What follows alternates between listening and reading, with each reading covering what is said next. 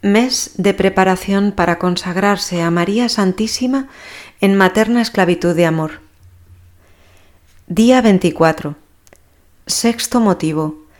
Esta consagración nos hace crecer en la libertad de los hijos de Dios. Puntos del Tratado 169 a 172. Ser esclavos de María nos hace auténticamente libres, porque nos une íntimamente con Dios, suprema verdad y sumo bien, el cual nos hace plenamente libres.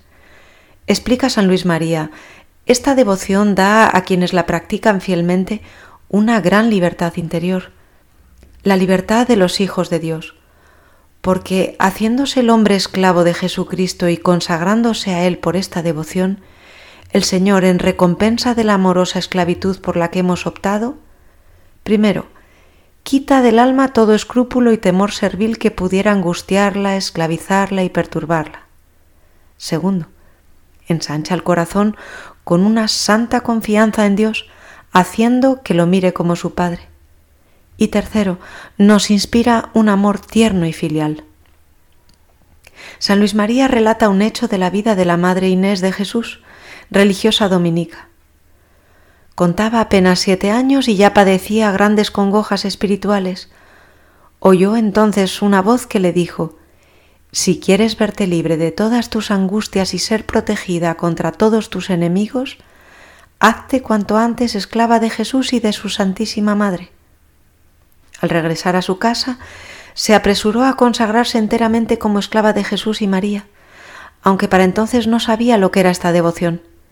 Hecho esto, cesaron todas sus congojas y escrúpulos, y halló tanta paz y amplitud de corazón que se comprometió a enseñar esta devoción a muchos otros. Séptimo motivo. Esta consagración procura grandes ventajas al prójimo. Los frutos de esta verdadera devoción no se agotan en nosotros, sino que se desbordan al punto tal de beneficiar a nuestro prójimo. Al ofrecer a María Santísima el valor satisfactorio e impetratorio de todas nuestras buenas obras, incluyendo los más pequeños buenos pensamientos y los más leves sufrimientos, ella dispone también de todo esto en beneficio de las almas que tienen más necesidad. San Luis define esta gran verdad. Se acepta que todas las satisfacciones adquiridas hasta ahora y las que se adquieran hasta la muerte sean empleadas según la voluntad de la Santísima Virgen para la conversión de los pecadores o la liberación de las almas del purgatorio y se pregunta, ¿no es esto amar perfectamente al prójimo? ¿No es esto pertenecer al número de los verdaderos discípulos de Jesucristo cuyo distintivo es la caridad? ¿No es este el medio de convertir a los pecadores sin temor a la vanidad y librar a las almas del purgatorio casi sin hacer otra cosa que lo que cada cual está obligado a hacer conforme a su estado? Y continúa el santo. Para poder comprender la excelencia de este motivo, sería indispensable conocer el gran valor que tiene la conversión de un pecador o la liberación de un alma del purgatorio. Es un bien infinito, mayor que la creación del cielo y de la tierra, pues se da a un alma la posesión de Dios. Si una persona ha sido enteramente fiel a esta práctica, encontrará en la hora de la muerte que ha librado a muchas almas del purgatorio y convertido a muchos pecadores por medio de esta devoción, aunque sólo haya realizado las obras de su propio estado. Qué gozo en el día del juicio, qué gloria en la eternidad. Prácticas de preparación. Para esta tercera semana, dice San Luis María, se dedicarán en todas sus oraciones y acciones cotidianas a conocer a María, pedirán tal conocimiento al Espíritu Santo, podrán leer y meditar lo que hemos dicho, recitarán, como en la primera semana, las letanías del Espíritu Santo y la oración Salve Estrella del Mar. En esta semana se pueden ofrecer también las oraciones que habitualmente se hagan, el ofrecimiento de las obras por la mañana, las tres Ave Marías, el rezo del Ángelus y, en la medida de las posibilidades, recitar el Santo Rosario. 1. Ponerse en presencia de Dios. 2.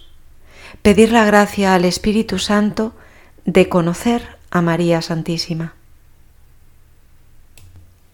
3. Exhortación de San Bernardo a la confianza. Oh tú, quien quiera que seas, que te sientes lejos de tierra firme, arrastrado por las olas de este mundo, en medio de las borrascas y tempestades, si no quieres zozobrar, no quites los ojos de la luz de esta estrella. Si el viento de las tentaciones se levanta, si el escollo de las tribulaciones se interpone en tu camino, mira a la estrella, invoca a María. Si eres balanceado por las agitaciones del orgullo, de la ambición, de la murmuración, de la envidia, mira la estrella, invoca a María. Si la cólera, la avaricia, los deseos impuros sacuden la frágil embarcación de tu alma, levanta los ojos hacia María. Si perturbado por el recuerdo de la enormidad de tus crímenes, confuso ante las torpezas de tu conciencia, aterrorizado por el miedo del juicio, comienzas a dejarte arrastrar por el torbellino de tristeza, a despeñarte en el abismo de la desesperación, piensa en María en los peligros, en las angustias, en las dudas, piensa en María, invoca a María. Que su nombre nunca se aparte de tus labios, jamás abandone tu corazón, y para alcanzar el socorro de su intercesión, no descuides los ejemplos de su vida. Siguiéndola no te extraviarás, rezándole no desesperarás, pensando en ella evitarás todo error. Si ella te sustenta no caerás, si ella te protege nada tendrás que temer, si ella te conduce no te cansarás, si ella te es favorable alcanzarás el fin y así verificarás por tu propia experiencia con cuánta razón fue dicho y el nombre de la Virgen era María. San Bernardo Supermisus, segunda homilía número 17 rezamos las letanías del Espíritu Santo y salve estrella del mar.